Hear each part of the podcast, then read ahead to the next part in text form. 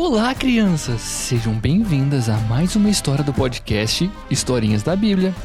Hoje vamos contar a história de algo muito especial que Deus fez para o povo israelita.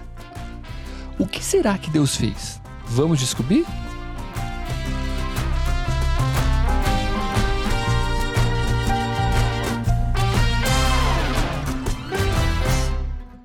Último episódio, contamos a história de quando Deus lutou por Israel lá no Egito.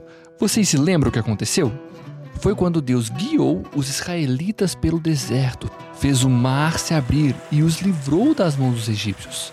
Se você não se lembra, antes de continuar por aqui, volta lá para ouvir tudo o que Deus fez para libertar o povo de Israel.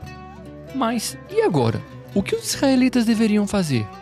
No deserto não existiam casas nem camas. Então, como eles iriam viver no deserto? Como que eles iam sobreviver? Hoje eu vou contar essa história, que está escrita lá em Êxodo no capítulo 16.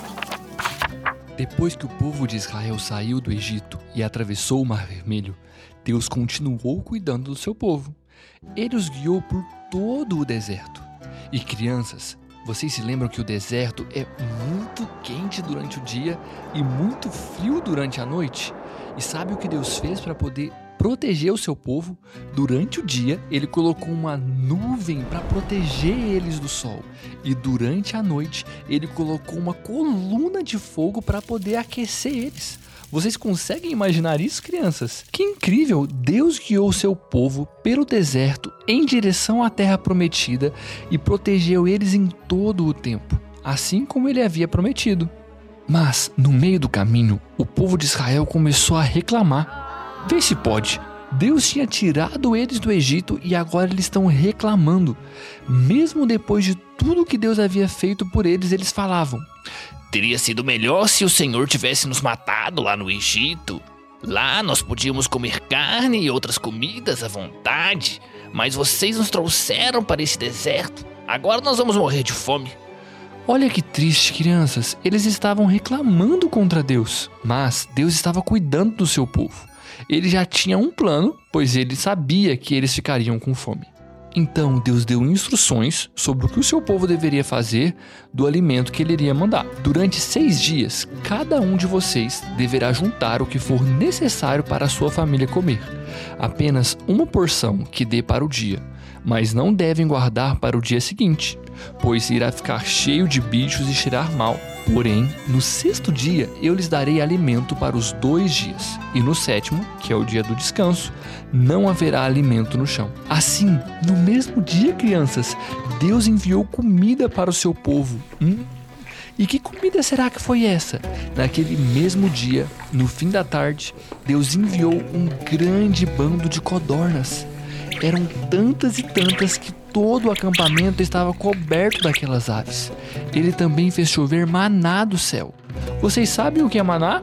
Maná é uma sementinha branca que tinha gosto de bolo de mel. Uau, como Deus é maravilhoso! Deus fez chover comida do céu para alimentar o seu povo que estava com fome. Ele enviou comida para o seu povo até no deserto. E assim, crianças, todos os dias, assim que o povo de Israel acordava, o chão estava sempre coberto de maná, e eles podiam colher segundo as instruções que Deus tinha passado para eles. E agora, vocês sabem o que aconteceu? Fiquem atentos aos próximos episódios que eu vou continuar contando essa história para vocês. Mas olha só, crianças, o que podemos aprender com a história de hoje? Ainda iremos ver muitas coisas da história do povo de Israel, mas desde o começo podemos ver o quanto Deus cuidava do seu povo e nunca deixava faltar para eles. Deus tinha feito grandes coisas pelo seu povo, não é mesmo? Ele fez grandes milagres, os livrou da décima praga, os libertou da escravidão do Egito, os guiou pelo deserto. E assim também, como Deus cuidou dos israelitas, ele também cuida de nós e sempre provê o que precisamos. Mas, mesmo depois de tudo que Deus havia feito, o que os israelitas fizeram? Eles reclamaram contra Deus. O que eles fizeram foi certo? Não, não foi certo. Por isso, crianças, nós precisamos tomar muito cuidado com a reclamação, pois isso desagrada o coração de Deus. Em vez de ficar reclamando, vamos sempre encher o nosso coração de gratidão por tudo que Deus fez por nós. Então fala assim comigo: muito obrigado, Deus, por tudo que o Senhor já me deu. E essa foi a nossa história de hoje.